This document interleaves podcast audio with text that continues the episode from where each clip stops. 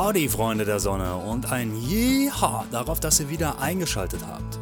Heute besuchen wir unsere Freunde Reiko und Katjo in ihrem Café, um ein Interview mit ihnen zu machen. Lasst uns doch mal sehen, ob diese beiden uns nicht zeigen können, wie man das Lasso des Lebens so richtig schwingt. Ich freue mich, gemeinsam mit euch heute diesen Gaul reiten zu dürfen. Dann lasst uns mal los. Auf geht's!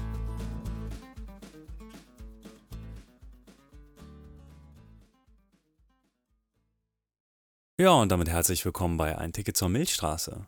Heute gibt es das von mir versprochene Interview.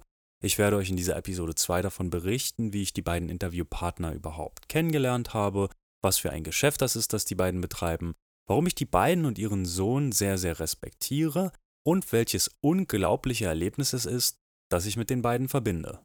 Ich sag euch lieber gleich von Anfang an, es wird grob.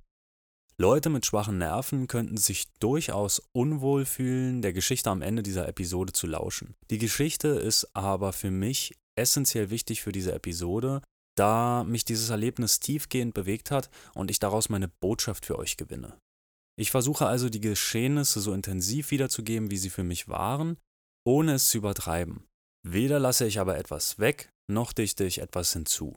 Ich halte gewisse Themen einfach nur für wichtig und scheue mich nicht darüber zu reden. Freut euch also auf Spannung, Spiel und Spaß in der heutigen Episode 2 bei Ein Ticket zur Milchstraße. Bevor ich aber gleich so richtig loslege, möchte ich erwähnen, dass ich es fantastisch finde, wie meine Freundin Reiko trotz gebrochenen Englischkenntnissen an diesem Projekt teilgenommen hat. Sie hat sich sehr bemüht und dafür, dass es für uns alle das erste Interview war, finde ich, ist es total klasse geworden. Ihr Mann Katjo kann überhaupt kein Englisch. Er stößt im Laufe des Interviews dazu und ich habe mich bemüht, ihn auf Japanisch zu befragen. Er wird auch in Japanisch antworten und ich habe das Ganze für euch natürlich in Deutsch übersetzt. Ich stelle den beiden zuerst ein paar allgemeine Fragen und am Ende des Interviews bin ich dann zu so einen Spaßfragen übergegangen, um das Ganze ein bisschen aufzulockern. Diese Spaßfragen sind durchaus nicht ganz einfach zu beantworten, auch wenn sie erstmal nach Spaß klingen. Wir haben viel gelacht und ich bin den beiden sehr dankbar für ihren Einsatz. Zwei fantastische Menschen, mit denen ich eine Menge Zeit verbracht habe und bei denen ich wirklich viel über mich lernen konnte. Vielen Dank an euch beide. Dann lasst uns mal loslegen.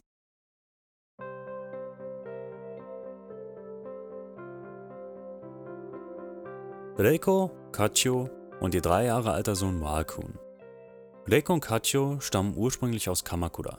Das ist eine kleine Stadt oder eher ein großes Dorf, ca. 70 Kilometer südwestlich von Tokio gelegen, das ich selbst schon zweimal besucht habe.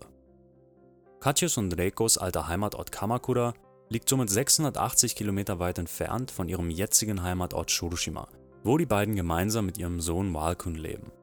Die beiden sind circa in den 40ern. Walkun ist drei Jahre alt und auf der Insel Shodoshima geboren. Die beiden leben seit inzwischen fünf Jahren auf der Insel. Kennen tun sie sich jedoch seit neun Jahren. Man könnte sagen, beide haben, bevor sie nach Shodoshima kamen, ein eher typisches Leben mit fünf bis sechs Tage Stressjob gehabt und entschieden sich kurz gesagt für den einfacheren, langsameren Lifestyle auf Shodoshima. Auf der Insel haben sie angefangen, einen ziemlich interessanten organischen und natürlichen Lifestyle zu leben. Die beiden bauen ihr eigenes Gemüse an, kochen und heizen viel mit Feuer, schlachten öfter mal Tiere, die ein befreundeter Jäger ihnen bringt, und bauen das meiste, was sie besitzen, selbst, anstatt es zu kaufen. Sie leben in einem alten, traditionell japanischen Haus, in dem das Leben ohnehin schon nicht so einfach ist. Ich darf das behaupten, ich lebe selbst in einem. Die Sommer sind heiß, die Winter sind kalt. Klimaanlage haben sie nicht. Warmwasser kommt von einem uralten Boiler, der per Hand eingeschaltet werden muss. Und die Sicherung vom Strom fliegt raus, wenn man mehr als drei Geräte anhat. Diese reduzierte Lebensart macht den Alltag definitiv nicht leichter. Dafür gesünder, intensiver und nützlicher, behaupte ich jetzt mal. Getroffen habe ich die beiden das erste Mal bei einem großen Grillabend am Strand, in der Nähe unseres Hauses, kurz nachdem wir auf Shodoshima angekommen waren. Es kamen damals gut 20 Leute zusammen, von denen locker sechs Kinder waren. Das Ganze entpuppte sich als eine ziemlich bunte Mischung aus Menschen verschiedensten Alters und Herkunft. Natürlich alles Japaner. Wir reden hier von März. Das heißt, der Tourismus war schon wegen, ihr wisst schon was, fast vollständig zum Erliegen gekommen. Ab jetzt sagen wir einfach immer, ihr wisst schon was, anstelle von, Naja, ihr wisst schon was. Harry Potter-Style halt. Jeder hatte eine Tonne Essen und Trinken dabei, und es war klar, welches Ausmaß diese Party annehmen würde. Der Großteil der Teilnehmer hatte entweder ein eigenes Restaurant, kocht in seinem Café oder Gasthaus nebenbei oder hat einfach so gute Kochskills. Es gab also nicht einfach nur Supermarktfood. Das meiste Essen und Trinken stammte aus Eigenanbau, Eigenfang oder Eigenbrau. Es war von fantastischer Qualität und liebevoll vorbereitet. Es gab Brot, Paella, verschiedensten Fisch und Fleisch aller Art. Snacks, Gemüse, Reis, Gewürze, Öle, Nudeln und unglaublich viel mehr. Es gab traditionell japanisches Essen und internationales. Man muss dazu sagen, die Essgewohnheiten der Japaner unterscheiden sich grundlegend von den Deutschen. Als erstes Mal gibt es die sogenannte Share-Bunker, also so etwas wie die Kultur des Teilens. Essen und Trinken findet sich in der Regel zentral auf einem Tisch wieder, wird auf vielen Schalen, Platten und Tellerchen serviert und geteilt. Vor dem Essen gibt es je nachdem, wie traditionell ein Haushalt ist, einige Regeln zum Einschenken von Getränken. Also, wer schenkt wem was zuerst ein? Der Gastgeber dem Gast oder der Jüngste am Tisch den anderen? Alles nicht so einfach und abhängig vom Status zwischen den Personen. Dann wird manchmal jemandem der erste Bissen von etwas angeboten oder alle bedanken sich für das Essen mit der Formel Itadakimasu, was ich nehme gleich kommt und starten das Essen. Das kann alles sehr stark variieren zwischen Freunden, Familien oder Anlässen. Daher gebe ich jetzt hier mal keinen tieferen Einblick. Bei diesem Barbecue-Abend war das im Grunde alles ziemlich Wurst. Die meisten kannten sich und lebten ein entspanntes Inselleben ohne zu viel gesellschaftlichen Regelstress. Getrunken wurde, wie man Lust hatte, und gegessen wurde, was es zu greifen gab. Als Reiko und Kacho damals bei der Grillparty ankamen, machten sie direkt Eindruck auf mich. Sie kamen mit so einer Art Hippie-Van angefahren, aber die japanische Variante. Also ein super kleiner japanischer Hippie-Van. Beide haben diesen ziemlichen Selfmade-Klamotten-Style, mit bunten Flicken auf den ausgewaschenen Jeans, Schuhe geschnitten aus alten Autoreifen, aus Naturmaterialien hergestellter Schmuck und dazu sehen die beiden irgendwie einfach total aus wie Naturmenschen. Kachio fing direkt erstmal an, Feuerholz zu sammeln. Als er genug davon hatte, fing er an, es zu entzünden. Dabei hockte er auf dem Boden und benutzte ein Bambusblasrohr als Hilfe. Dieser 45 Kilo schwer aussehende braun gebrannte Typ sah dort hockend mit seinem bambusgefertigten Pusterohr und den grob gefertigten Klamotten so unglaublich traditionell aus, dass ich einfach nicht wegschauen konnte. Reiko baute eine Art Campingtisch auf, auf dem sie haufenweise selbstgemachte Holzschalen und Behältnisse mit Essen platzierte. Alles ziemlich interessant. Ich mit meinen zerrissenen HM-Jeans, meinen Converse und dem bunten Shirt von keine Ahnung wo, konnte neben den beiden nicht verkehrt aussehen. Ich hatte auch noch eine Mütze auf, natürlich Schirm nach hinten Style. Ehrlich gesagt fühlte ich mich irgendwie ziemlich dämlich in diesem Moment. Das lag natürlich daran, dass ich es auch bin, aber irgendwie auch einfach an dem hohen Kontrast zwischen den beiden natürlich anmutenden Outdoor-Menschen und mir, dem Cityboy. Und dann war da noch ihr Sohn Walkun. Eigentlich sollte der kleine Kerl drei Jahre alt sein. Aber desto länger ich ihn beobachtete, desto weniger konnte ich das glauben. Der Kleine sammelte fleißig Steine, gab den anderen Kids mit lauter, deutlicher Stimme Anweisungen und sah mit seiner traditionell japanischen Topfschnittfrisur dabei auch noch ziemlich erwachsen aus. Er wusste genau, was er tat und wirkte weder hilflos noch wie ein Kleinkind. Den Kleinen umgab eine Aura, die Entschlossenheit ausstrahlte, sehr eindrucksvoll. Wo ich den Kleinen so beim Spielen beobachtete, wie er als Jäger und Sammler fungierte, überkam mich kurz das Gefühl von Scham, denn es zeigte mir, was für ein verweichliches Stadtleben ich eigentlich geführt habe und wie peinlich es doch im Grunde war, dass mich schon nach zehn Minuten die Mücken durch ihre schiere Überzahl mental und körperlich besiegt hatten während der Kleine barfuß und kaum gekleidet über Stock und Stein rannte. Im Laufe unseres Aufenthalts auf Shiroshima und während den weiteren Treffen mit dieser Familie sollte mir das noch um einiges bewusster werden. Kachio kann kein Englisch. Außerdem hatte er an diesem Abend einen ziemlichen Bierdurst gehabt. Er hatte wenig gegessen und war irgendwann komischerweise einfach verschwunden. Daher fand ich mich selbst nach inzwischen ein paar Stunden Barbecue-Party neben Reiko wieder, die schon ein paar Trips nach Europa und Asien gemacht hatte und sich dabei ein paar Englischkenntnisse angeeignet hatte. Wir saßen am Feuer und sprachen so über Gott und die Welt, wobei ich ihr meine Arbeitskraft für ihren Laden anbot. Wir hatten eh kaum was zu tun. Und Arbeit hatten wir schon gar nicht. So wie viele. Wegen, ihr wisst schon was. Jemanden für ein kleines Mittagessen oder auch umsonst auszuhelfen, war mir also eine Freude. Auch an uns waren die Bierflaschen, deren Inhalt von einem weiteren Freund hier auf der Insel selbst produziert wurde und somit von fantastischer Qualität war, nicht einfach so vorbeigezogen. Betrunken waren wir aber nicht. Wir waren in Stimmung. Für mich endete der Abend irgendwas um die 2 Uhr am Morgen mit einem Lächeln im Gesicht auf der Luftmatratze im Zelt. Gut fünf Leute waren aber noch fleißig am Quatschen bis weit in den Morgen hinein. Aufgewacht bin ich irgendwas um die 6 Uhr und ging erstmal die 15 Meter bis zum Wasser, um mich zu sortieren. Da fand ich ihn. Caccio lag eingerollt in seinem Schlafsack auf einer Treppenstufe direkt am Wasser. Schuhe, Socken und Klamotten, alles so wie am Tag zuvor. Sein Kopf war nicht zu sehen, nur die Füße.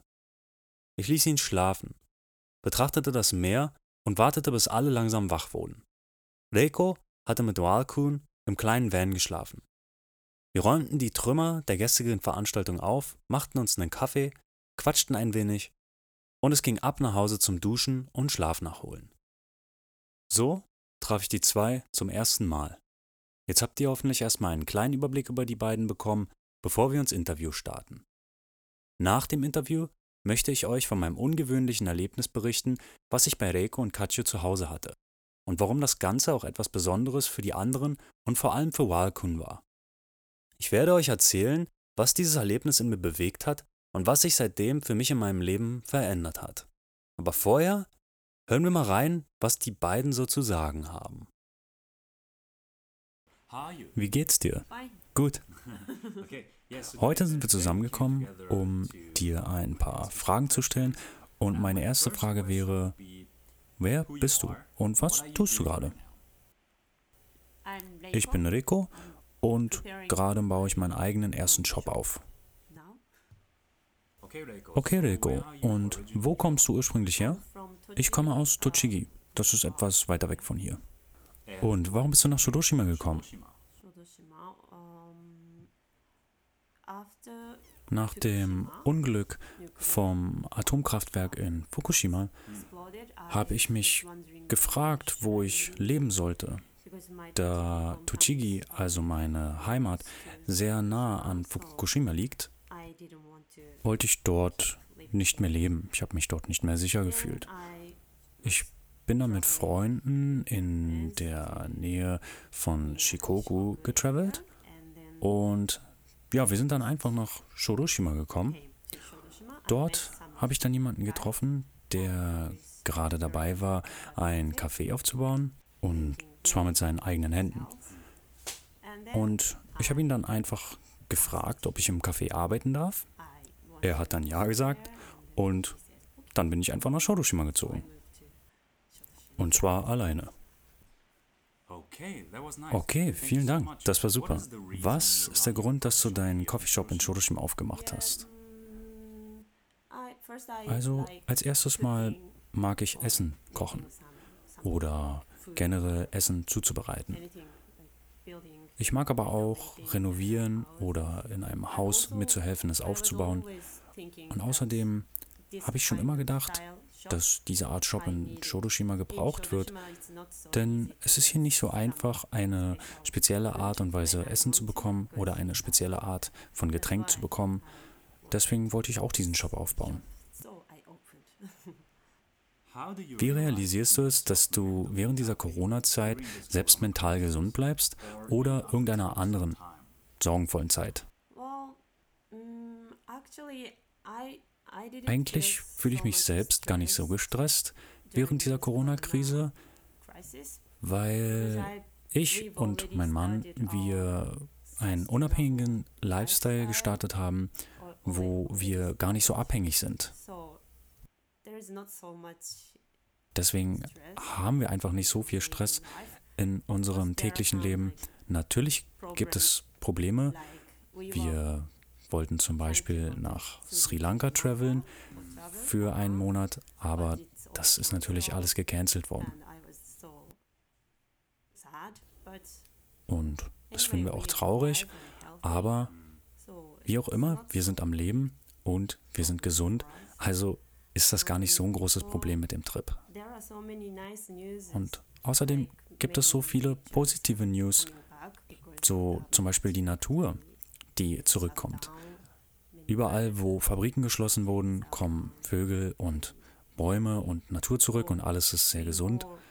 Also fühle ich mich eigentlich mehr so, dass ich die positiven Seiten dieser Corona-Krise sehen möchte und auch schätze. Und irgendwie ist es ja auch ein bisschen zufällig und glücklich, weil normalerweise niemand den Betrieb einer Fabrik stoppen kann. Und wenn man normalerweise darum bitten würde, dass jemand seine Fabrik schließt, würde das niemand tun. Aber dieser kleine, kleine Virus schafft es, dass eine ganze Industrie lahmgelegt wird. Und ja, das finde ich irgendwie total interessant und das ist eine große Chance. Was sind deine Pläne für die Zukunft? Also, ich habe nicht wirklich einen Plan, aber einen Traum hätte ich.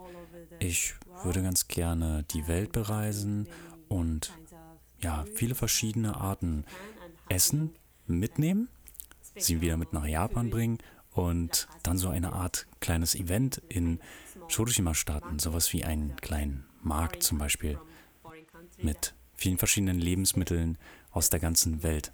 Das macht mich ganz aufgeregt, wenn ich daran denke. Das wäre mein Traum. Wie würdest du das Leben in Shoroshima beschreiben? Shoroshima ist ein sehr interessanter Ort, um dort zu leben. Es ist ländlich, aber total einfach hier zu leben. Man kann sich hier sehr einfach mit den Dingen verbinden. Die Dinge sind sehr leicht erreichbar. Ich kann mich hier mit meinen Freunden treffen. Alles ist sehr nah bei mir dran. Das Leben ist hier also überhaupt gar nicht anstrengend. Und außerdem sind viele Leute von außerhalb im Moment nach Shodoshima gezogen. Alle von diesen Menschen, die hierher gezogen sind, sind üblicherweise total interessant und mega lustig. Es ist einfach irgendwie anders als andere ländliche Gegenden in Japan. Ich bin in Japan viel unterwegs gewesen, auch in anderen ländlichen Gegenden. Dort sind auch viele Menschen hingezogen und viele junge Leute hingezogen, aber irgendwie ist es einfach anders. Shodoshima ist einfach anders. Hier muss ich mal kurz unterbrechen, weil ab diesem Zeitpunkt kommt der gute Kachio mit zum Interview dazu und ich stelle ihm die nächste Frage in Japanisch. Ab der nächsten Frage kommen dann für den restlichen Teil des Interviews die Spaßfragen. Also weiter geht's mit dem letzten Teil. Viel Spaß! Wie ist das Leben in Shoroshima? Auf Shoroshima gibt es viel Natur und viele Farmen. Die Leute sind sehr nett, gerade die Locals. Sie sind bereit, die Menschen, die von außerhalb dazukommen, zu akzeptieren. Und gerade momentan besuchen viele Leute Shodoshima, gerade junge Leute, oder ziehen sogar hierher. Also gibt es einen großen Austausch an Ideen oder beziehungsweise können wir uns austauschen mit den Produkten, die wir herstellen. Es ist also ein wirklich schönes, angenehmes Leben hier. Wenn du eine Million Euro hättest, was würdest du tun? Also ich würde als erstes mal reisen und auch irgendwas Gutes für die Erde tun. Was würdest du mit einer Million Euro machen? Die ganze Welt bereisen und für den Rest meines Lebens Spaß haben. Bist du ein Jäger oder ein Sammler? Sammler. Warum? Weil wenn ich zum Beispiel zum Meer gehe und ich sammle dort ähm, Wakame, also Seealgen, und auch wenn ich Früchte von den Bäumen sammle in den Bergen, dann fühle ich dieses primitive Gefühl, diese primitive Erinnerung in mir. Jäger oder Sammler? Also, ich bin ein Jäger auf der einen Seite, aber auf der anderen Seite bin ich auch ein Sammler. Wenn du nur einen Rat geben könntest, welcher Rat wäre das? Ich weiß zwar nicht, wer dieser jemand ist, aber wahrscheinlich würde ich sagen, mach, was immer du magst. Was für einen Rat hast du? Lebe im Jetzt, nur in der Gegenwart. Was war das letzte Geschenk, das du jemandem gegeben hast? CBD-Öl? An meine Mutter. Was hast du als letztes verschenkt? Ich habe Rehfleisch an meinen Freund Tadashi gegeben. Wenn du jedes Tier sein könntest, welches würde es sein? Ein Elefant. Es ist ein glückliches Tier. Welches Tier würdest du gerne sein? Ich wäre gerne ein Pferd. Und ich würde gerne lernen, wie man auf einem Feld rennt. Was war dein größter Fehler und was war dein größter Erfolg?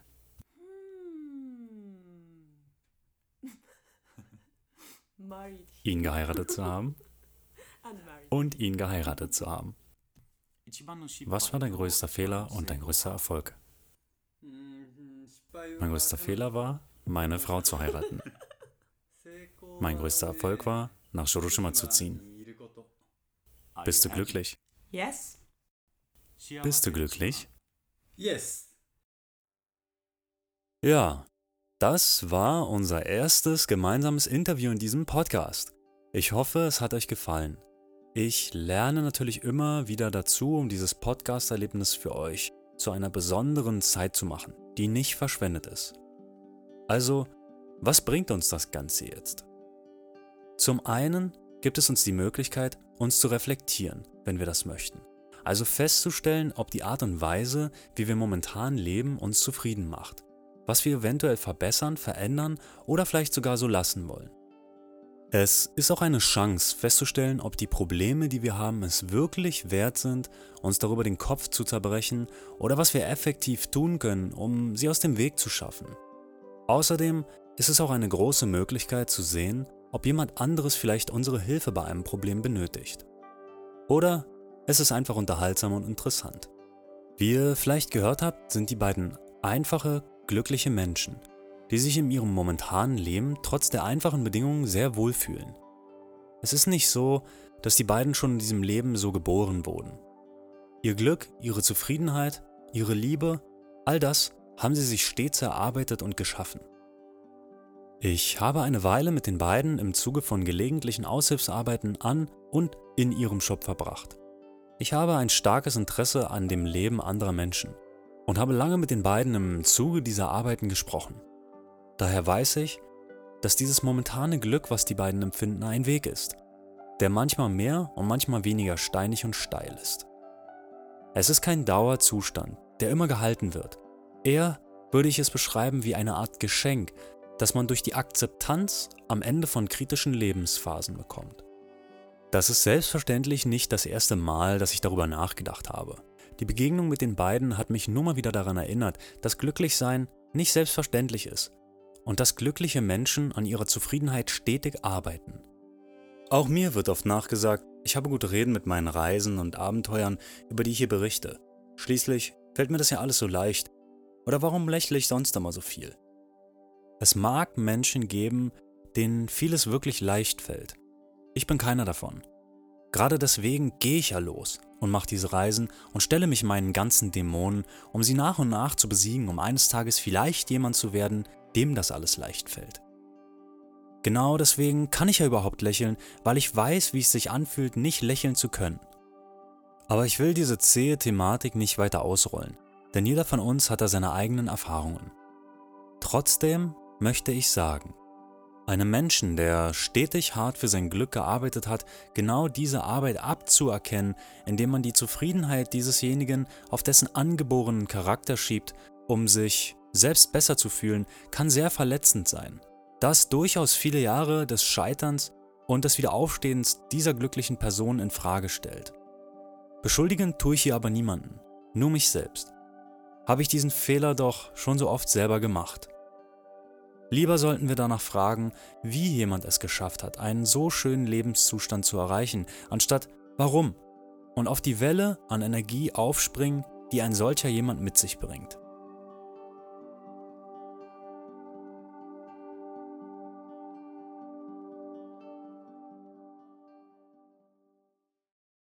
Und dann war da noch dieses besondere Erlebnis mit den beiden, von dem ich gesprochen habe.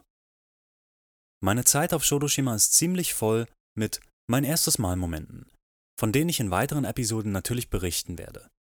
Das Ereignis an diesem Tag bei Kachi und Reiko im Garten war für mich aber schon echt eines der sehr intensiven Erlebnisse. Kleine Randnotiz. Ab hier beginnt eine kleine, intensive Abenteuerreise, die es eigentlich wert ist, eine ganz eigene Folge zu bekommen. Da ich aber die Vorbereitung der nächsten Folge schon getroffen habe und dieses Erlebnis einfach in diese Episode gehört, wird diese Folge zu eurem Gunsten oder auch nicht einfach etwas länger. Lange Episoden wie diese in einem Audiobuchformat zu produzieren, stellt sich als ziemlich zeitintensiv heraus. Es kann also sein, dass ich zukünftig lieber zwei Teile erstelle, wenn es eine schöne lange Geschichte wird. Für euch wird es so ein bisschen spannender und leichter zu hören. Veränderungen oder sonstige Vorhaben teile ich euch natürlich aber immer mit. So wie jetzt gerade werde ich euch einfach erzählen, was mir beim Erstellen des Podcasts auffällt und was ich zu euren Gunsten in der Qualität anpassen werde. Für mich ist dieser Podcast euer Podcast und ihr sollt euch in meinem Format wie zu Hause fühlen. Also los geht's in die Verlängerung dieser Episode. Wir waren eingeladen und zwar zu Walkuns Geburtstag vor gut anderthalb Monaten. Auf diesen Veranstaltungen tauchten bei so einer kleinen Insel mit einer kleinen Community in der Regel immer wieder die gleichen hammercoolen Menschen auf. Auch diese geilen Menschen werde ich euch in weiteren Episoden Stück für Stück vorstellen, da ich mit jedem dieser Menschen ganz eigene Momente und Erlebnisse verbinde, die es aber sowas von wert sind, geteilt zu werden. Dieses Mal war es eine kleinere Gruppe, die sich traf. Acht Personen inklusive mir und meiner Freundin. Dazu kamen unglaubliche sieben Kinder, von denen fünf allein zu einem Pärchen gehörten, das ein sechstes Kind in Planung hat. Klar, warum nicht? Meine Freundin und ich hatten uns mit Fahrrad zum nahegelegenen Nachbardorf gemacht. Die Strecke führte entlang einer wunderschönen Küstenstraße mit kleinen Strandabschnitten und Blick auf viele kleine Inseln der japanischen Inlandsee. Das letzte Stück ging es dann einen etwas dschungelartigen Berg hinauf. Wir suchten das Haus und nach ein paar Minuten Suchen konnten wir die Auswahl durch vorherige Beschreibungen eingrenzen. Den Rest machten die aufgeregten Stimmen im Haus, die wir kannten und hörten, als wir näher kamen. Das Haus war wie schon erwähnt traditionell japanisch und es hatte einen ebenso großen Schuppen mit dran. Es gehörte zur Klasse über 100 Jahre alte Häuser, sprich die Fassade bestand aus schwarz geflemmten Kiefernholzlatten und das Dach aus alten geschwungenen Ziegeln. Im Inneren gab es einen Haufen Tatami-Matten, Schiebetüren, Laubengänge und alles, was so ein Haus ausmacht. Räucherstäbchengeruch, Schnitzereien, der Geruch der Tatami-Matten unter einem und dieses ganz bestimmte Flair im Inneren eines japanischen Hauses. Nicht ein Gramm Plastik oder Beton war Bestandteil dieses Gebäudes.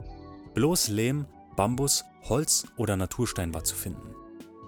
Der Schuppen war ohne Holzfassade, sodass man die traditionell aus hellbraunem Lehm gefertigte Wand sehen konnte, in deren Inneren dünne Bambusrohre als Isolierung eingearbeitet waren. Die gesamte Substanz des Hauses war etwas, sagen wir mal, angegriffen. Termiten, viel Sonne, das Meer und viele Jahre Leerstand hatten dem Haus zugesetzt. Irgendwie verließ dem Ganzen aber einen gewissen Charme. Den Rest machte der Style der beiden. Ein haufenweise altertümliche Werkzeuge, aufgehangenes Gemüse, ein wenig gepflegtes wildes Grundstück, aufeinander gestapelte Kartoffeln hier, ein Haufen Kohlen zum Feuern dort, eine Axt in einer Baumscheibe, Regelweihe, Wildschweinszene, Tierknochen und inmitten des ganzen Settings wieder diese drei mittelalterlich anmutenden Menschen. Das war der perfekte Naturerlebnisplatz. Die Aufgabe, die mich an diesem Tag erwartete, passte absolut zu diesem Setting. Der Lifestyle der beiden ist low budget. Also man könnte sagen, Geld spielt keine Rolle. Aber eher, weil sie nicht so viel davon brauchen. Fleisch und Fisch ist daher umso besonderer für die beiden. Generell ist die Wertschätzung von Essen in Japan überall extrem spürbar und wird, desto deutlicher, desto ländlicher die Gegend wird. Die ganze Art und Weise, wie Essen zubereitet, serviert und dann gegessen wird, ist in der Regel mit absoluter Dankbarkeit verknüpft. Es war ja Walkuns Geburtstag also ein besonderer Tag. Daher gab es Fisch, Teigtaschen mit Fleisch, einen kleinen veganen Fruchtkuchen als Geburtstagstorte, Snacks, ein bisschen selbstgebranntes für die Erwachsenen, einen Haufen Gemüse, wir brachten Sushi mit, es gab Musik und gute Laune. Und zwar alles in angemessener Menge. Kein Überfluss in Sicht. Kurz nachdem wir an diesem Tag auf der Fete ankamen, fielen uns ein paar gelbe Kisten auf. Es waren sechs gelbe große Plastikkisten, die in einer Art Netzstruktur gefertigt waren. Man konnte also hindurchsehen. Es standen zwei nebeneinander und dann jeweils zwei darüber gestapelt, wobei die unteren vier Kisten gefüllt waren und die obersten nur als Deckel fungierten. Das Innere der Kisten war weißlich und ich erkannte sofort, was es war. Ich trat näher heran und betrachtete den Inhalt genauer. Aus den unteren beiden Behältern und einem der darüberliegenden schauten mich insgesamt sechs Augen an. Sechs Augen, drei Schnäbel und ein Haufen Federn. Ich blinzelte ein paar Mal und starrte die Tiere an. Familiärerseits war ich mal auf einem Bauernhof, der Schweine, Hühner, Gänse und Enten verwertete. Dort hatte ich mal gesehen, wie so ein privater Hof aussieht und dessen Schlachtbereich. Ich sah damals auch noch etwas getrocknetes Blut an der Wand, an der die Enten enthauptet wurden. Das war aber alles, kein Live-Schlachten oder sonst was. Ich hatte auch schon Hasen gegessen, den ich kurz zuvor bei meiner Mutter noch gestreichelt hatte. Das war aber schon merkwürdig genug. Ansonsten war ich natürlich ab und zu mal angeln gewesen in meinem Leben und habe der ein oder anderen Bachforelle eins übergezogen und sie ausgenommen. Außerdem hatte ich zu diesem Zeitpunkt schon einen Tintenfisch, einen Haufen mittelgroßer und kleiner Fische und einen richtig fetten Fisch auf Shodoshima selbst gefangen und mir beigebracht, wie man das Ganze so zubereitet. Ich war also schon etwas besser im Umgang mit der Zubereitung lebender Nahrung geworden. Aber ein großes, ausgewachsenes Huhn, das mich momentan aus dem Inneren seiner Box anstarrte, ich bitte euch, das war eine andere Nummer als geborener Städter. Diese drei Hühner waren ausgewachsen und eigentlich schon etwas zu alt zum Schlachten. Mit der richtigen Zubereitung sollte das Fleisch aber weich genug zum Essen werden. Wir aßen, tranken, lachten und feierten eine ziemliche Weile, und es wurde immer später. Ab und zu schielte ich mal zu den Tieren rüber, die seelenruhig in ihrer Kiste saßen. Durch meine bis dahin gesammelten Erfahrungen in Shodoshima mit allerlei wilden Tieren, ob nun Insekten von monströser Größe in unserem Haus, davor oder sonst wo, Wildschwein, Waschbären, Rehen und wilden Hasen, war ich echt ziemlich verändert. Mir machte das alles immer weniger aus, und es hatte ein Gewohnheitsprozess bei mir begonnen, durch den ich diese Tiere als Teil meines Lebens wahrnahm, aber die Nähe zu ihnen immer weniger unangenehm fand. Das regelmäßige Fischen von haufenweise Zeug, das ich noch nie gesehen hatte, half mir immens, meine Berührungsängste nach und nach zu verlieren. Und trotzdem, der Blick, den ich mir in Richtung dieser gelben Kisten gönnte, während ich mein Sushi aß, ließ in mir eine Nervosität aufsteigen. Es war einfach die Tatsache, dass ich wusste, wir würden diese Tiere, die den gesamten Tag neben uns verbracht hatten, vermutlich gleich töten und essen. Es kehrte etwas Stille in die Runde ein, und man konnte wirklich spüren, dass es soweit war. Alle waren entspannt, gut gelaunt und ruhig. Jetzt war der beste Zeitpunkt.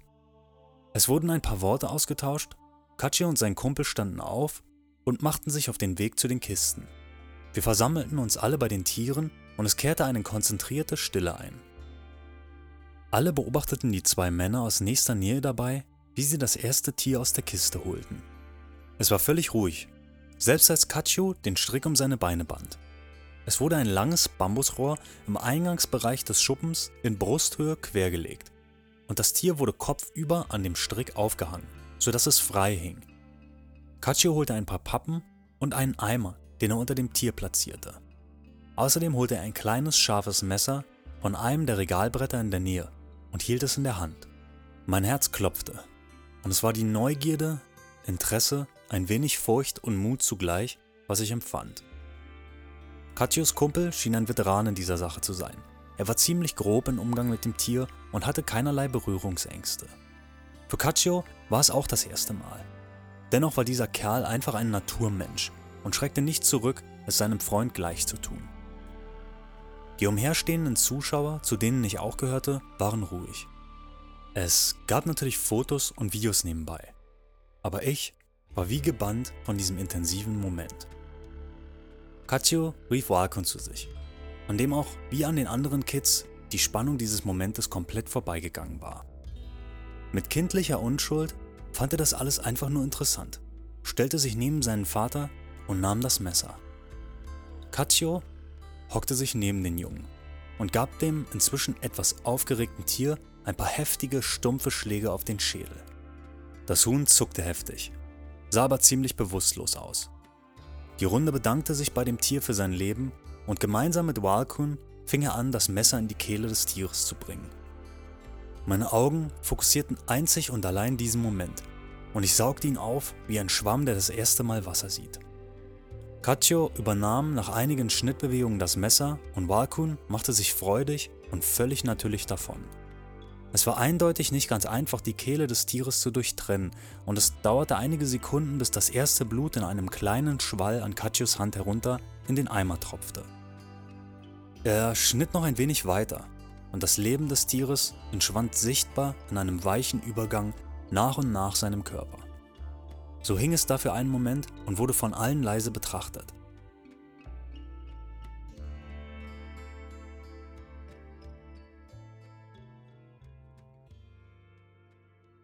Caccio und sein Kumpel fingen an darüber zu sprechen, ob man den Kopf des Tieres nicht jetzt schon einfach abtrennen sollte und überlegten einige Zeit hin und her, bis Caccio das Messer ergriff, sich den Kopf des Tieres schnappte und mit einem entschlossenen Ruck entfernte. Dieser Moment blieb mir besonders in Erinnerung. Ich stand im Grunde direkt neben dem Tier, da ich die Bambusstange gehalten hatte, die sich durch die groben Schneidbewegungen aus der Verankerung lösen wollte. Als das Tier plötzlich und zeitgleich mit dem Abtrennen des Kopfes komplett ausrastete.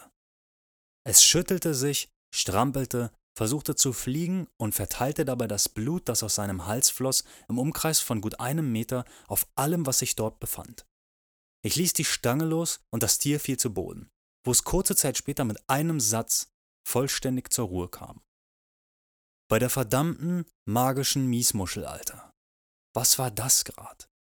Alle waren in dieser Situation für einige Atemzüge sichtlich überfordert. Offene Münder, große Augen und Regungslosigkeit sprachen für sich. Ich hatte etwas Blut am Schienbein, auf der Hose und auf den Schuhen. Cacio hatte es etwas schlimmer getroffen. Das war selbst für ihn neu. Wir ließen das Tier ausbluten und gingen zurück an unsere Plätze, wo es zum Beruhigen erstmal etwas Flüssiges für den Magen gab. Einige Zeit später war die Zeit gekommen, ein weiteres Tier zu schlachten. Ich weiß nicht mehr warum, aber der Fokus aller Augen fiel auf mich und Reiko machte den Vorschlag, ich sollte das Tier übernehmen. Ich hatte gerade eine Schale Essen in der Hand und es dauerte keine Millisekunde, dass mein Hirn ein klares Nein formulierte, worauf ein direktes Auf keinen Fall und ein Niemals folgte. Aber ich hab's schon mal gesagt. Ich neige leider oder glücklicherweise dazu, das zu tun, was ich nicht kann oder will. Mein Hirn widersprach sich also im fast gleichen Moment, wie es die vorherigen Worte gedacht hatte, mit einem Jetzt erst recht, Mann, sei kein Weichei. Wie ein Roboter sprang ich auf, stellte die Schale ab, wischte mir den Mund ab, rieb mir die Hände und sagte, okay, shit, let's do it. Ich bekam einen kleinen Beifall und die Menge freute sich auf den Cityboy in Action. Ich nahm das Messer, alle versammelten sich um mich und das zweite Tier wurde aus der Kiste geholt. Es wurde mir gereicht, ich nahm einen tiefen Atemzug und schnappte die Beine des Tieres. Schon bei der ersten Berührung konnte ich das ganze Tier wahrnehmen. Die Beine waren warm und es war aufgeregt und wehrte sich mit einiger Kraft gegen das, was wir mit ihm vorhatten. Caccio half mir, den Strick zu befestigen. Ich hang das Tier wie zuvor gesehen auf und hockte mich daneben. Ich gab mir selbst keine Zeit, um zu viel nachzudenken und ergriff den Knüppel. Ich wurde gefragt, in welcher Reihenfolge es mir recht sei, das Tier vorzubereiten. Und ich überlegte kurz. An Katjos Herangehensweise war für mich alles in Ordnung gewesen. Ich hatte dennoch eine ganz klare Vorstellung, wie ich es machen wollte. Das Leben des Tieres und dessen Achtung hatte für mich oberste Priorität. Wenn ich es also heute essen werde, dann soll es schnell sterben. Ich erklärte den anderen also, dass ich es erschlagen und dann aufschneiden werde. Gesagt war es, nur getan musste es noch werden. Ich hatte großen Respekt vor dem Tier und immer noch eine Menge Berührungsangst. Die anderen wurden still. Ich ließ das Tier frei hängen und wartete auf den rechten Moment. Es baumelte frei am Strick und erhob den Kopf, um etwas zu sehen. Das war meine Chance.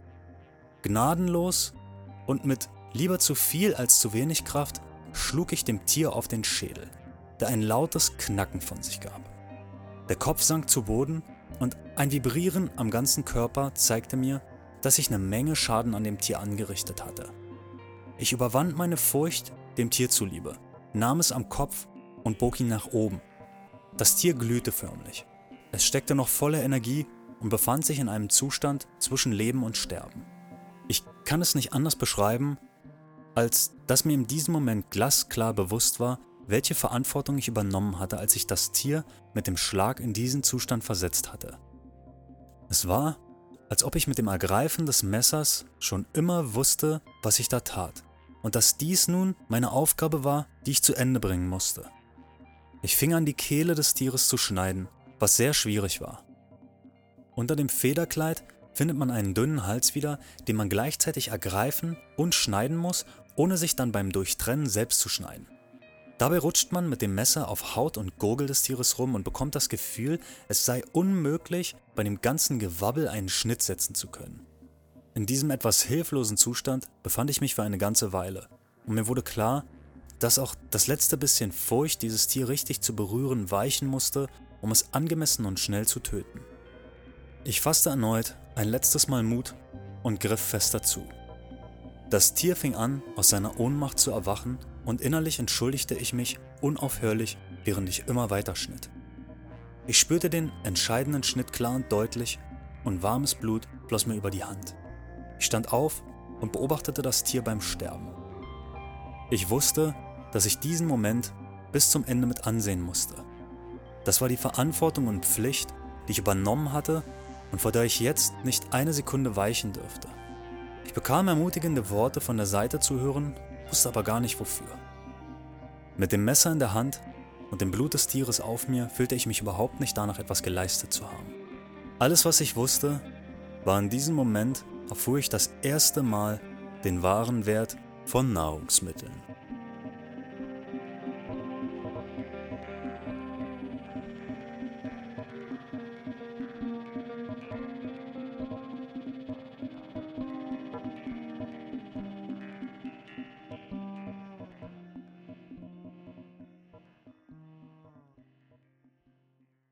Dieser Moment war es, der mein Kaufverhalten und mein Essverhalten bis jetzt und sicher in der Zukunft beeinflusst hat. Auf dieser Low-Budget-Reise habe ich bisher gut 10 Kilo Gewicht verloren, seitdem ich für eine lange Zeit durch ein berechnetes Tagesbudget einfach nicht in der Lage bin, überflüssige Nahrung oder Getränke zu kaufen. Durch den glücklichen Umstand, in Shodoshima fischen zu können und viel Support von den anderen in Form von Nahrung, trinken wir Kaffee und ab und zu gibt es ein Glas Wasser mit gemischter Brause. Süßes bekommen wir im Grunde immer nur von anderen, sodass wir hier wieder etwas mehr essen. Im Vergleich zu meinem Berliner Leben ist dieser Kontrast aber riesig. In unserem Kühlschrank befindet sich bis auf Geschenke nur Basisnahrung, ohne die wir einfach gar nicht normal leben könnten, weil es uns an Energie fehlen würde. Wir essen oft das Gleiche und quälen uns auch mal durch eine Phase von Abneigung gegen den immer gleichen Kohl und Reis. Aber wir wissen, ab und zu gibt es dann mal ein Plus im Budget wir holen uns Nudeln oder Tomatensauce oder werden zu einer Veranstaltung eingeladen. Versteht das nicht falsch. Das hier ist kein Gejammer, sondern ich erkläre hier gerade, wie genau dieser Lebensweg zu einem intensiven Bewusstsein für Nahrung und deren Platz in meinem Leben führt, für das ich so dankbar bin. Jeder verlorene Kilo war Überfluss durch Zwischenmahlzeiten, die ich aus Langeweile oder Gewohnheit zu mir nahm und den ich nicht brauchte, um meinen Lebensalltag zu bestreiten. Gesundheitlich geht es mir hier besser denn je. Und ich bin froh, dass mich hier nicht ständig jemand darauf hinweist, ich habe abgenommen oder ich sei zu dünn. Unter den Japanern falle ich so nämlich immer weniger auf. Ich bin genau richtig. Und wenn ich bei 186 cm 65 Kilo wiege, dann ist das so. Solange ich mich so lebendig fühle wie grad und im Inneren weiß, mein Körper funktioniert genau so am besten, ist alles gut. Euch kann ich nur mit auf den Weg geben, nicht an euch zu zweifeln. Und etwas, von dem ihr denkt, ihr könntet es niemals tun, einfach zu machen, um daraus zu lernen. Es kann eine tiefgehende Erkenntnis wecken, die euch zu einem Lebensweg bringt, den ihr als sehr angenehm empfindet. Eine Erfahrung wie die von mir beschriebene kann manchmal wachrütteln. Mir hat dieses Erlebnis gezeigt, dass sich die Welt und die tierischen Lebewesen darauf, von denen ich auch mal gerne ein paar verzehre, nicht immer mit dem angemessenen Respekt behandelt oder sie mit der nötigen Aufmerksamkeit gegessen habe. Ich bin dankbar und froh über das, was ich hier erlebe und stolz, es über ein Mikro in die Welt tragen zu dürfen. Was ihr damit macht, ist eure Freiheit. Pickt euch das raus, was ihr braucht und schreibt mir jederzeit gern, wenn ihr Fragen habt. Ich möchte in naher Zukunft gern eine Facebook-Gruppe eröffnen, wo wir zusammen mit mir oder unter und miteinander über das Gehörte philosophieren, diskutieren oder ganz einfach schreiben könnt, wann immer ihr wollt. Praktisch wie ein verlängertes Wohnzimmer, in dem ihr chillen dürft. In der nächsten Episode werde ich an Episode 1 anknüpfen und euch einen Überblick geben, wie ich meinen Auslandsaufenthalt geplant habe, womit ich dabei konfrontiert war und wie ich das Ganze gemanagt habe. Danke für eure Zeit und eure Ohren. Ihr seid der Sprit, der diesen Podcast-Motor am Laufen hält. Also schaltet wieder ein. Wir hören uns. Macht's gut.